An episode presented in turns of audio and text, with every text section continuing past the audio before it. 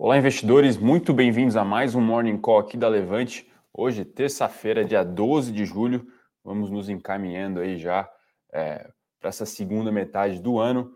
É, meu nome é Fernando Martim e esse Morning Call é mais voltado para o cenário macro, puxando para os impactos tanto em bolsa, mas mais especificadamente para ativos de renda fixa. Semanalmente, a gente faz, a gente abre esse espaço aqui para comentar sobre essa importante classe de ativo especialmente se tratando de Brasil, em que a renda fixa ela é, é um ativo extremamente importante para a carteira dos investidores. Uh, a ideia aqui, enfim, é trazer um pouco dos, das notícias mais importantes do mercado que vão fazer preços. E aí, né, pessoal, sempre importante mencionar uh, que não é, é, questão de cenário econômico, enfim, cenário para os mercados, ela é, é algo extremamente amarrado, né? Então, quando a gente fala é, de alguma notícia, enfim, de algum de alguma realidade econômica, uh, ela acaba impactando as diversas classes de ativos. Então, bolsa, câmbio, juros alternativos, enfim, todas elas, é, de certa forma, têm alguma, é, alguma intersecção. Uh, então, é isso, né? O que a gente tem visto mais recentemente, vocês aí têm acompanhado com certeza, é esse cenário aí de risco, né? O mercado realmente, uh, não digo que panicando, mas acionando ali os stops e, consequentemente, reduzindo o orçamento de risco. Esse principalmente foi o cenário da, uh, da sessão de ontem, né? Pegar aqui os números exatos, uh, a gente teve uma queda até um pouco mais forte do Ibovespa, recuou 2,07%, o Ibovespa aí na casa dos 98.200 pontos. A gente até comentou isso na carta da nossa gestora, né? Os 100 mil pontos é, que até alguns trimestres, ou porque não anos atrás, né, 2019, se eu não me engano, foi bastante comemorado, quase que com direito uh, a trio elétrico aqui na Faria Lima, e agora tão pouco serve de suporte, né? É, desculpa, tão pouco serviu como resistência no último mês. O Bovespa furou aí os 100 mil pontos, esse patamar psicológico que eu diria que é bastante importante, e está negociando aí já algumas sessões é, hora 101, 100 mil pontos, 99, 98 mil, enfim, está é, circulando essa região, né? E talvez ali a resistência, né? É, agora possa se transformar num suporte de curto prazo. Uh, porém, esse movimento, é, pelo menos ontem, foi é, até acompanhado por outros índices, né? O Dow Jones, que é o índice mais industrial, mais velho investing dos Estados Unidos, também fechou em queda de 0,5, o S&P 500, que acaba sendo um mix, tá, pessoal, entre tecnologia, na indústria, ele é, ele é um pouco mais é, heterogêneo do ponto de vista setorial, fechou em queda de 1,15%, Nasdaq fechou em queda de 2,26%, Nasdaq que aí sim uma boa proxy, né, um bom indicativo de como estão performando as ações de tecnologia, portanto, fechando em queda ontem. Indo um pouco adiante aqui, VIX segue em alta, Europa as ações em queda, uh, bem como na China, e também chama atenção aqui a queda é, nos petróleos, né, os mais importantes aqui para a nossa bolsa, né, para a nossa realidade, é, tanto o petróleo Brent quanto o minério de ferro, ou seja, Petro Vale, né, que correspondem a quase 30% do índice, enfim, ambos em queda aí entre 4% e 5%. Então, uh, esse é o cenário aí do início dessa semana. Uh, e, e a, e a, acho que a preocupação ela tem aí sido nos dois lados, né? Pensando em termos de quadrantes, é, o que a gente vivenciou aí é, mais recentemente nos últimos quatro ou cinco trimestres, uma recuperação, né? Crescimento pós-pandemia, mas o início de alguma pressão de preços, né? Que o pessoal até chamou de reflation trade, enfim, que era ali comprar as ações mais cíclicas, né? E pegando aí a volta no preço das commodities. Uh, essa, talvez esse cenário aí ele tenha é, já se firmado, principalmente a partir desse ano, para algo mais é, estagflacionário, né? ou seja, pouco crescimento com pressão de preços, e esse cenário ele foi fortalecido com a guerra na Ucrânia, né? dado que uh, isso tem algum impacto relevante a nível de atividade, de produto, mas também e principalmente em termos de preço, né? com a subida, com a escalada do, do preço da energia, principalmente na Europa. E, uh, e, e, ao meu ver, tem, há, uma, há uma transição dessa discussão de estagflação para uma recessão. O que é uma recessão? Aí sim é queda de produto, né? A recessão técnica, na verdade, ela é definida como é, PIB negativo em dois trimestres consecutivos. a ver se já teremos é, nos próximos três trimestres. Uh, inflação persistentemente alta, né? E até é algo, não, não no Brasil, no Brasil a gente praticamente aprendeu a conviver com isso, mas no mundo é algo, é, diria que atípico, né? Dado que há uma relação entre é, aquecimento da, da economia e preços. Mas agora a gente tem alguns fatores exógenos aí mexendo nos índices de preços, né? Choques, na verdade, desde a, dos uh, desencadeamentos das cadeias produtivas, né, dos desafios logísticos promovidos pela pandemia e pelos lockdowns, e até mesmo é, a interrupção aí no fornecimento, né, enfim, de, de, petróleo, óleo, enfim, por parte da Rússia, né, e também a questão dos grãos, dado que a região ela é aí muito importante é, a nível de produto, né. Então, o cenário, ao meu ver, é isso, o mundo aí conversando, as discussões econômicas talvez é, transacionando no cenário de estagflação para o cenário de inflação. É, a grande verdade é que é um cenário desafiador, principalmente para as ações de tecnologia e tal. Porém, a partir do momento que o mercado firmar o pé de fato num cenário mais recessivo, a gente pode ver até é, alguma recuperação das, das empresas de tecnologia, por exemplo, dado que justificaria um patamar um pouco mais acomodatista do ponto de vista de política monetária, tá, pessoal? A despeito disso, aqui para o Brasil, a gente tem as nossas peculiaridades, né? É, e uma delas, inclusive, é, é, a questão fiscal, e há um capítulo importante nessa história é, no dia de hoje, né? Teremos votação da PEC, né? A PEC aí que foi amarrada àquele PLP, é, que transformou o combustível num, num bem essencial, tudo isso para limitar o ICMS a ser cobrado pelos estados. O ICMS é um, um tributo muito importante para a arrecadação dos estados, portanto, a União iria ali fazer a contraparte, né?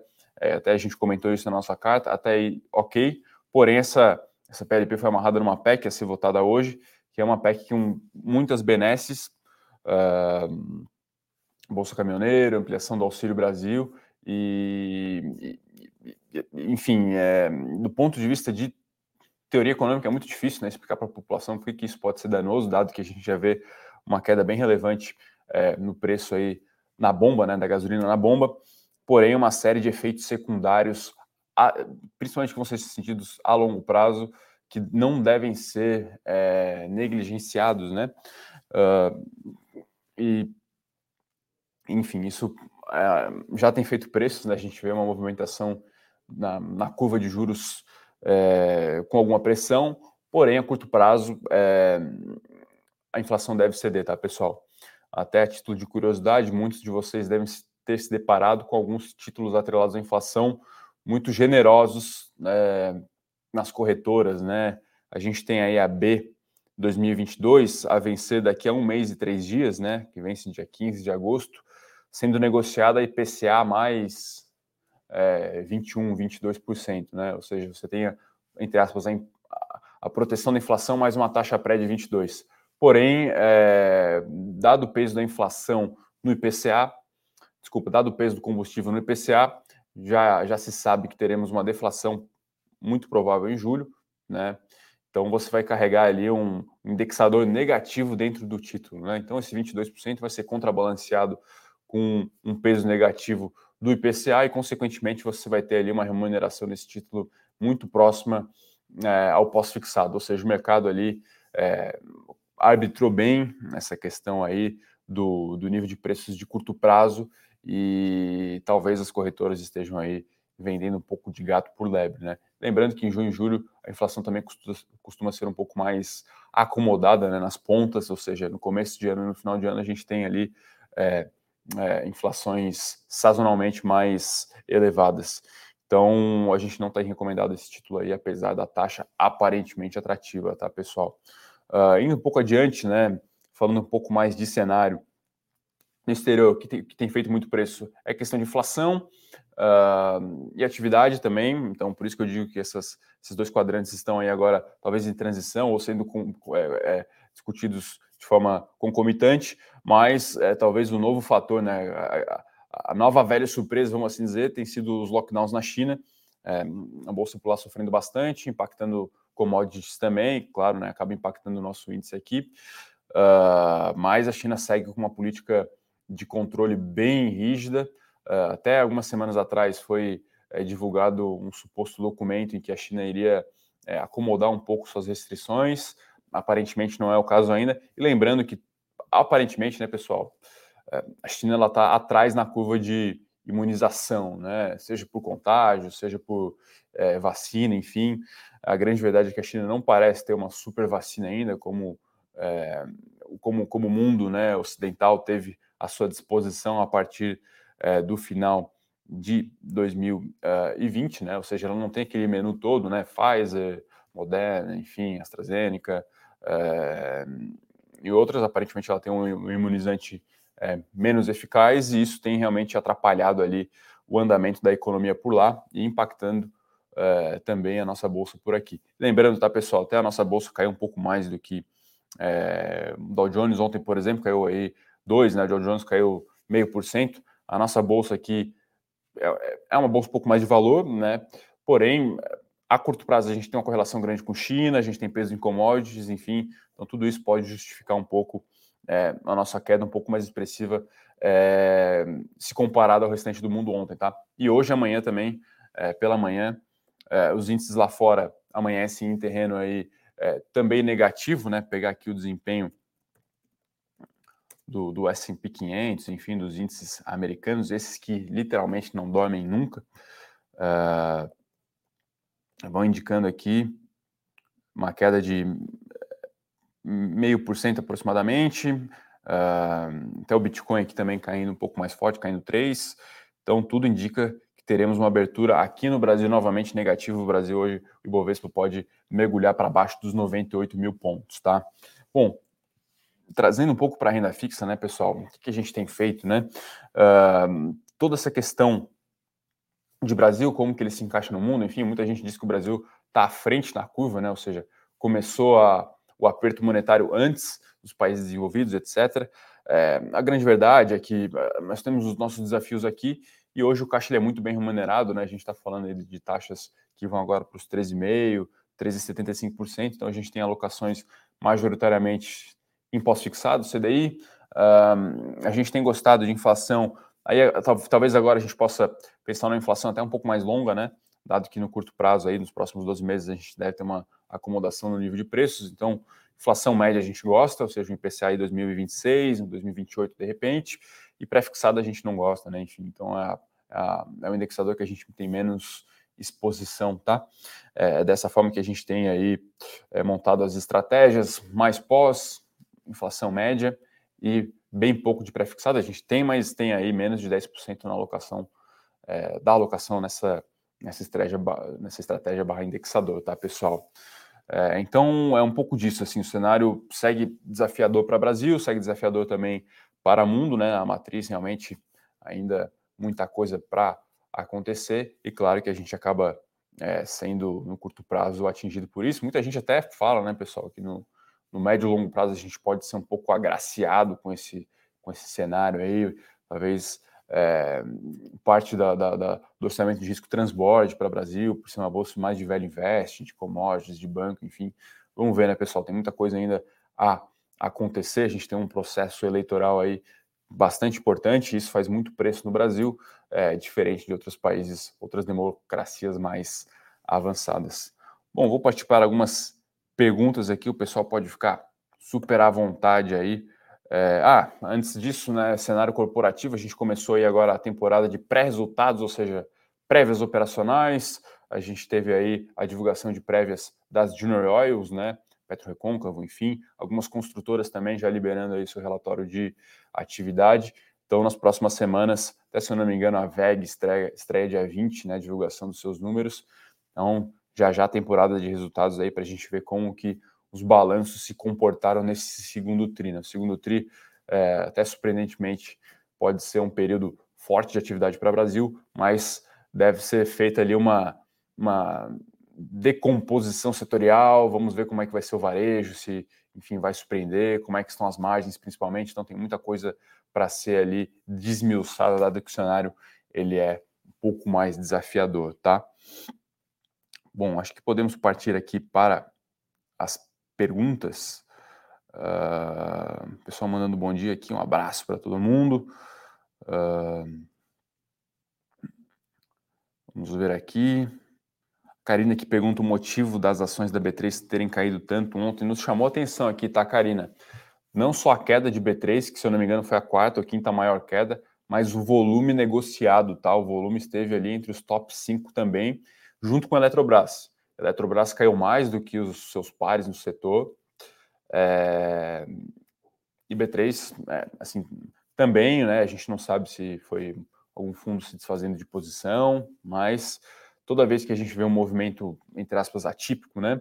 Não diria que é tão atípico uma ação cair 5, né? Isso é completamente factível, mas cai bem mais do que a média do setor, de, setor financeiro, por exemplo, é, há indícios de que pode ser um grande player se desfazendo de posição. Ontem pode ter sido algo desse tipo, dado o volume atípico muito acima da média dos últimos dias, tá? Então, uma dica aí para você traçar sempre o gráfico da ação e embaixo o volume, né? Então, quando tem uma queda ali um pouco mais expressivo, volume um pouco mais alto, pode ser realmente é, a saída de algum grande fundo, algum grande player, enfim, ou até mesmo pessoal técnico, né? Aí você pode perguntar para o Henrico o volume ele pode, enfim, confirmar a tendência. Às vezes é um ponto também muito relevante de suporte, ou uma média móvel mais longa que tocou ali, é, e aí acaba, acaba acionando stops é, e derrubando ainda mais o preço da ação, né?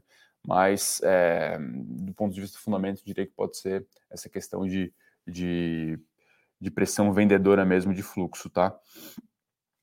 Eduardo aqui comenta que é, mais um lockdown na China, sim, fazendo preços aí, commodities para baixo, é, pode pressionar também é, a nossa moeda contra dólar, o dólar deve se fortalecer, né? Lembrando que é uma, uma relação, né? Um grau de dependência entre essas variáveis, dólar e commodities. Uh, então a nossa moeda também pode se desvalorizar hoje, uh, bem como impactar também as aplicações de risco, dada a correlação de curto prazo entre bolsa chinesa e demais emergentes. Uh, Vou pegar aqui mais uma pergunta. Uh, o Van aqui fala que estamos no melhor momento, produção agrícola em, recorde, em recordes, crescimento de empregos, as energias renováveis se expandindo rapidamente, hidrelétricas com reservatórios cheios, vacinas eficazes. Concordo, tá, Van? É, o Brasil tem surpreendido aí na margem, no nível de atividade, né? Os bancos têm constantemente revisado a atividade brasileira para cima. É, a gente começou o ano aí é, com apostas de PIB para algo entre 0,5% e 1%. Agora é quase que consenso de que o Brasil vai crescer pelo menos 1,5% e hum, talvez o cenário mais provável seja crescer por volta dos 2%. Né?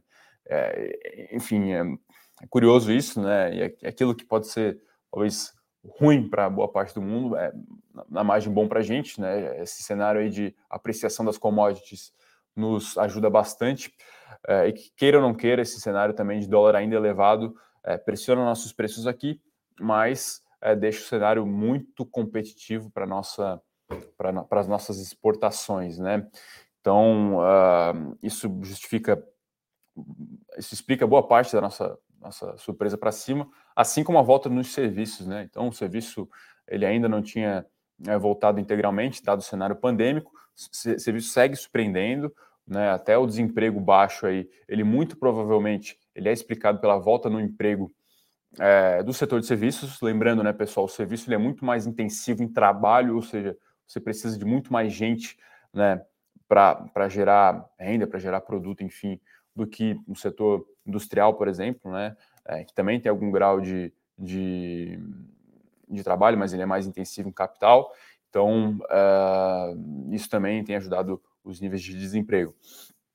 O que não é intuitivo, tá, Van, e que talvez esteja aí agora no âmago das discussões nas gestoras e também né, nas corretoras, e claro, porque não aqui na nossa casa de análise, a gente discute muito isso, é como esse cenário de produção de emprego pode atrapalhar o Banco Central é, na sua missão de trazer a inflação para o centro da meta, ou pelo menos para ancorar a expectativa de inflação de 23 e por que não 24, tá? é, assim, é uma, uma baita infelicidade, né? Existe uma relação ali econômica entre desemprego e inflação, né? É, e esse cenário pode realmente atrapalhar um pouco. Vamos torcer aí que a gente consiga também acomodar o nosso índice de preços é, com um cenário de emprego ainda saudável, ainda favorável, né? É, ao meu ver, isso deveria passar, né?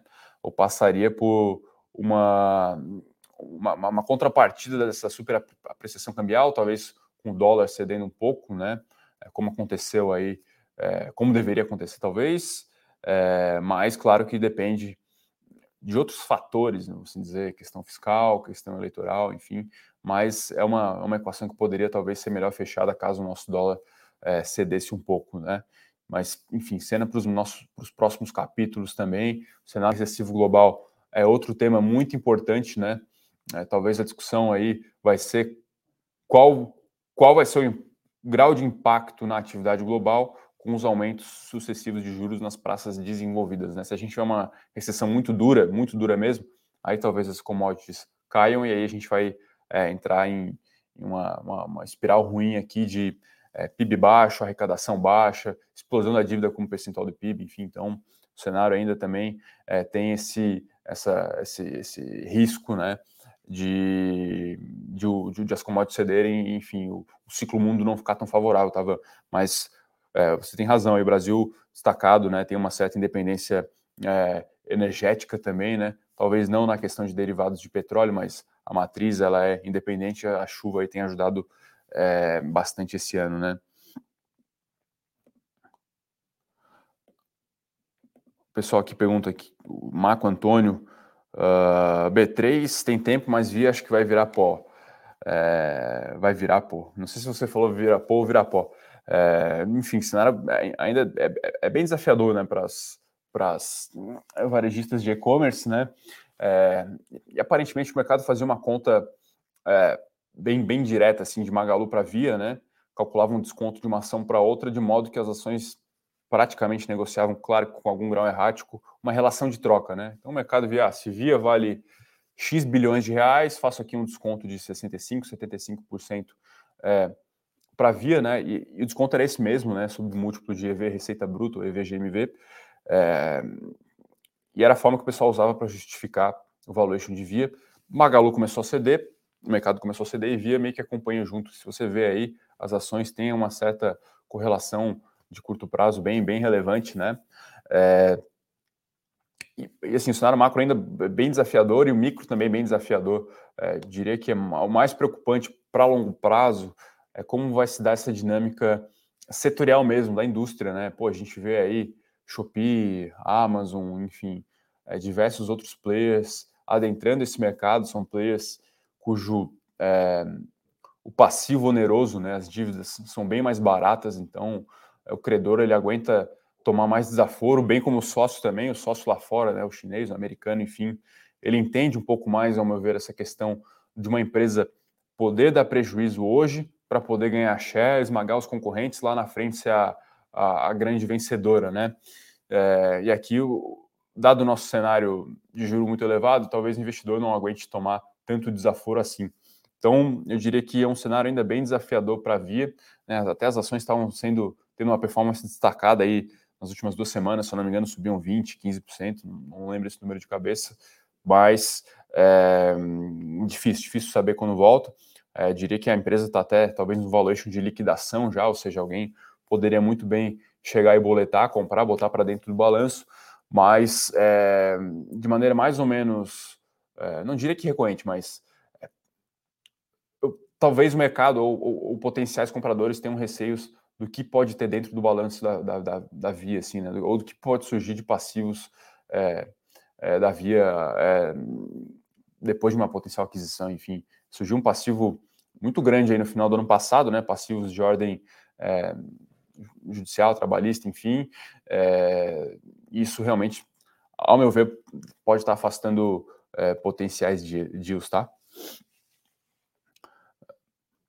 O pessoal aqui pergunta quando será a hora do fundo do posto das ações CVC, Gol, B3, está ladeira, só ladeira abaixo, efeito pandemia judiando ainda. É, CVC, Gol, CVC, sinceramente, eu acho que é uma ação do ponto de vista de fundamento bastante defasada, assim, do ponto de vista concorrencial mesmo. É, não, não, não, vejo um futuro promissor para CVC, até fez um follow-on agora que amassou muito papel, né, a diluição foi enorme. É, assim, é, é, um, é um case complicado, é um case quase de turnaround, né? Se você abrir aí o balanço da CVC, vai ver um PL negativo, ou seja, muito prejuízo acumulado, um passivo que agora passa a ficar é, mais pesado, mais caro, né? É, e assim, é, virou um case de turnaround mesmo. Então, é, tem, você vai ter que fazer aí um, um modelo mental bem otimista para justificar que no, no médio e longo prazo o CVC vai continuar aí performando, é, talvez ganhando share, mas é muito difícil, né, pessoal? Pô, hoje com Booking, com, com, com outras plataformas, Airbnb, enfim, é um cenário bem mais difícil, né, é, para a CVC. Acho que é um case interessante, tá? Asset Light, é, enfim, tem alguns bons predicados, mas, eu ver, mais ao meu ver, essa, essa internacionalização e digitalização dos serviços de turismo deixou o cenário para a CVC bem mais desafiador, tá? É, então, diria que eu, eu, não estaria confortável sendo sócio do CVC, tá? Gol, é, enfim, eu nunca teria uma empresa aérea na minha carteira, pensando médio, longo prazo, enfim. É, enfim, não sei o que, que o Henrico pensa dessa questão, se dá para operar ponto gráfico, resistência, suporte, mas realmente eu acho muito desafiador. E B3, é, acho que assim, B3 negociável é um, é um, é um meio heróico, assim, realmente é, para justificar o preço de dois anos atrás, né? A ação chegou a bater a época aí, se não me engano, 55, né, enfim, não, não lembro bem esse número de cabeça, mas era realmente uma premissa ali de que o Brasil teria muito CPF na bolsa, que o volume ia continuar crescente e que a gente teria um cenário de juros baixos por muito tempo, né? É, o cenário mudou um pouco, enfim, e aí é, para empresas mais caras, realmente tudo isso é, mudou muito. A gente operou B3 vendido uma época também, comprado contra Itaú, ou seja, esse é um, um long and short bem tradicional, né? Comprar price to book mais baixo e vender price to book mais caro, ou seja, você tem ali um fator macroeconômico, é, compra o barato, vende o caro, e aí no relativo isso acaba dando dinheiro, né? É, e, e, assim, é, no, no financial deepening, né? E aí essa é uma macro tendência, né? Que o pessoal chama, ou seja, esse maior interesse das pessoas por investimentos alternativos, além da renda fixa, ele é, ele é bom para algumas empresas, XP, BTG, porque não modal, enfim, BR Partners, é, e talvez dessas, B3 seja que a gente menos goste, tá? A gente gosta de XP, gosta de BTG, então né, essa talvez seria a última empresa que a gente iria investir dentro dessa tese de macro tendência é, doméstica aí de financial deepening. Marco Antônio pergunta aqui, o que esperar de JBS hoje? Será que sobe? Olha, ontem JBS foi uma das poucas ações que fecharam em alta aí, né? Até curiosamente abri aqui uh, é, hoje, né? Hoje pela manhã para ver as ações que mais subiram ontem, enfim. Algumas delas a gente gosta bastante ali, tá? Suzano, JBS, Nastet, aqui a gente tem alocação é, em diversas estratégias. É, Vivo também subiu, mas a gente tem até preferência por TIM. Uh, então a gente está bem defensivo e gosta de JBS e Suzano, tá? Eu diria que essas duas empresas, dentro dos seus setores, elas têm destaque não só nacional como global. Acho que sim, são as empresas melhores no mundo nos seus setores, tá? Então, é, eu ficaria completamente confortável em ter JBS e Suzano na carteira. Acho que elas, enfim, diminuem muito a correlação com a maioria dos papéis aqui, os mais domésticos, né, como bancos, construtoras, varejo doméstico, enfim. Então, pô, Marco Antônio, se você tem aí JBS, eu estaria completamente confortável. E assim, eu tenho gostado das duas, porque eu acho que o cenário aí de é, cenário potencial recessivo ele pode ser pior para Vale e para Petrobras, por exemplo, até para as Junior Oils. Então, são commodities que eu, eu acredito que possam estar um pouco mais blindadas a um cenário recessivo, tá? Então, tenho gostado bastante de alocação em JBS Suzano e feito aí é, muita alocação em ambas as ações. Eu estaria confortável, se eu não me engano, as ações da JBS caem quase 20 aí nos últimos dois meses. Eu acho que é um bom ponto de entrada, tá? Uh, a Elise aqui pergunta, um abraço aí para a Elise. Uh, o setor de construção civil, né, JHSF direcional. É, o setor de construção civil ainda bastante, bastante penalizado, assim. Uh, acho que se tem um setor que é cíclico na Bolsa, é construção civil, né? E aí, é, tem, tanto dentro da economia real como até para os alocadores, é, é, meio que acertar o timing dos do juros. Uh, o, o, cenário agora bem desafiador, a gente viu até uma pressão, na, no caso da JHSF, nas vendas, na, na, na sua prévia, né? Enfim, eu acho que é, tá muito amassado, mas vai ter um timing melhor ainda, tá? Eu sei que é muito difícil fazer é, market timing, mas eu ainda não estaria confortável em alocar é, em construção civil nesse momento. Eu acho que mais para frente a gente pode ter um pouco mais de clareza do cenário. é, para alocar aí nas, nas ações. Aqui, aqui a gente tem preferência por Cirela e Ezetec também. A gente não não gosta tanto de JHSF, a gente acha um pouco mais salgada que as outras. É, mas eu, eu não teria alocação por hora ainda em construção civil é, diante desse cenário desafiador, tá? O Alexander Araújo, o Alexander, pergunta aqui de Vibra. Olha, tenho gostado bastante tá, do plano de, de, de, de, assim, de execução da Vibra, né? A antiga BR distribuidora. Na verdade, me parece que ela está realmente querendo capitanear esse, esse movimento de transição energética sem é, perder o cash call. Né? O cash call é, vai continuar sendo a distribuição de combustíveis fósseis, é, gasolina e diesel, enfim. E, poxa, me, chama muita atenção o seguinte, né? Existe uma métrica bem usual nesse setor, que é o EBITDA, que é uma proxy para geração de caixa, sobre o volume, né? O volume distribuído. E a, e a Vibra, ou a antiga BR distribuidora, praticamente dobrou essa métrica. Ela partiu ali de 70, se eu não me engano, na época do seu IPO, no final de 2018, para agora 129 é, reais por metro cúbico distribuído. Realmente é um turnaround muito interessante, muito corte de despesa.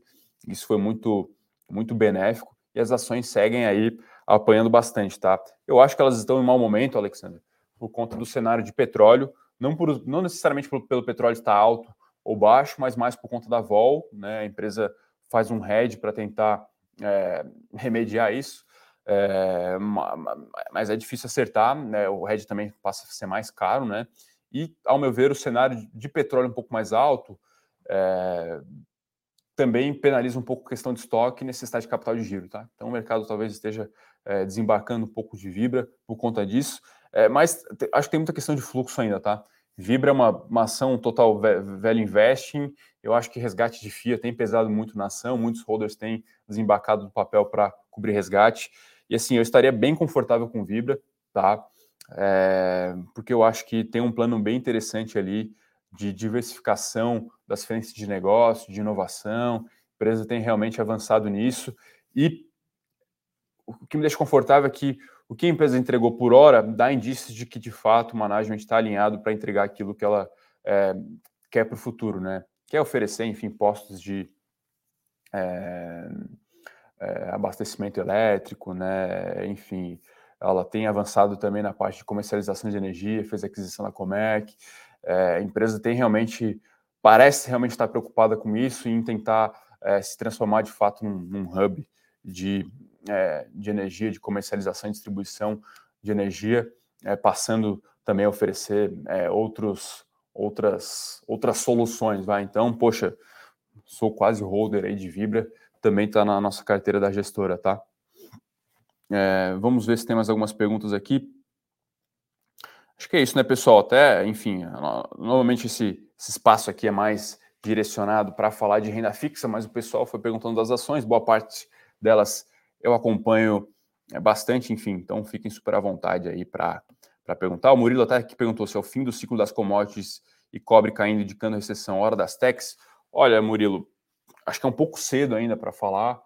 É, como eu falei, assim, tudo vai depender muito de quanto as economias desenvolvidas vão responder a esse cenário de é, aumento de juros. A resposta ninguém sabe ainda, né? Inclusive, tem uma entrevista muito boa, podem abrir aí no Brasil Journal. O Rogério Xavier, né, o, grande gestor da SPX, ele, ele simplesmente fala: não sei, né? Enfim, estou aqui reduzindo o risco porque eu não sei quão forte vai ser essa recessão, se vai ter recessão.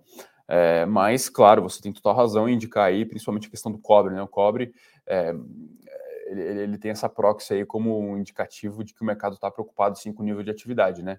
O cobre, ele é, ele é muito importante para para tudo, para a economia como um todo, né? Então essa essa essa queda do cobre chama atenção e talvez muita gente tenha acreditado a um aspecto mais técnico mesmo de gente vendendo cobre. E assim, até curioso, isso acabou, acabou afetando a inflação lá no, lá no Chile, né? A moeda chilena é uma commodity currency, como se fala, né? Muito é, atrelada ali ao preço da, do, do, do, bem, né, do cobre, é, pressionou, caiu lá o, o, peso chileno e a inflação do Chile acumulada dois meses está maior até que a do Brasil, né, curiosamente. É, mas assim, se fosse para apostar, eu diria que ainda não é o fim do ciclo das commodities. Eu acho que, mas eu, por hora eu estou, por exemplo, mais confortável com JBS Suzano, teria uma exposição menor hoje em Vale. Uh, e questão de tech, poxa, eu acho que dá para começar a olhar assim algumas empresas de tecnologia, olhando principalmente para ser sócio mesmo, né? Eu gosto muito de Salesforce, já, já falei sobre ação é, em, algum, em alguns canais.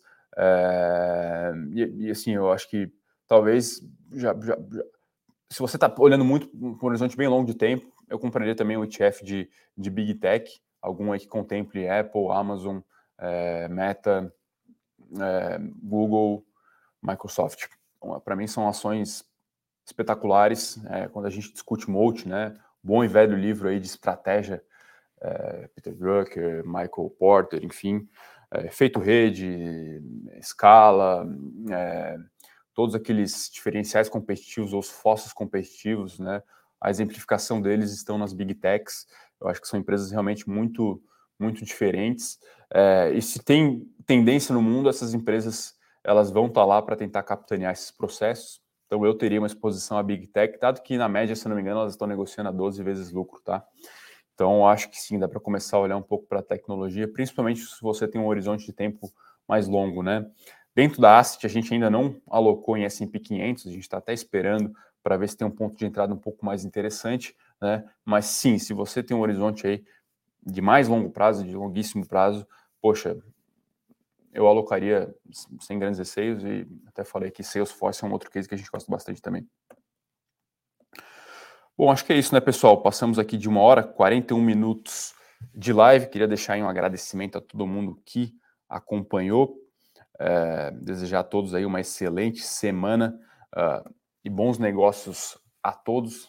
Calma, pessoal, parcimônia, realmente cenário desafiador, mas conta com a gente aí, enfim, e até se você tem interesse né, em conhecer um pouco mais dos nossos serviços de consultoria e de gestão, pode entrar em contato com o time de atendimento que o pessoal vai estar lá para tirar todas as dúvidas. Um abraço, uma excelente semana a todos e até mais.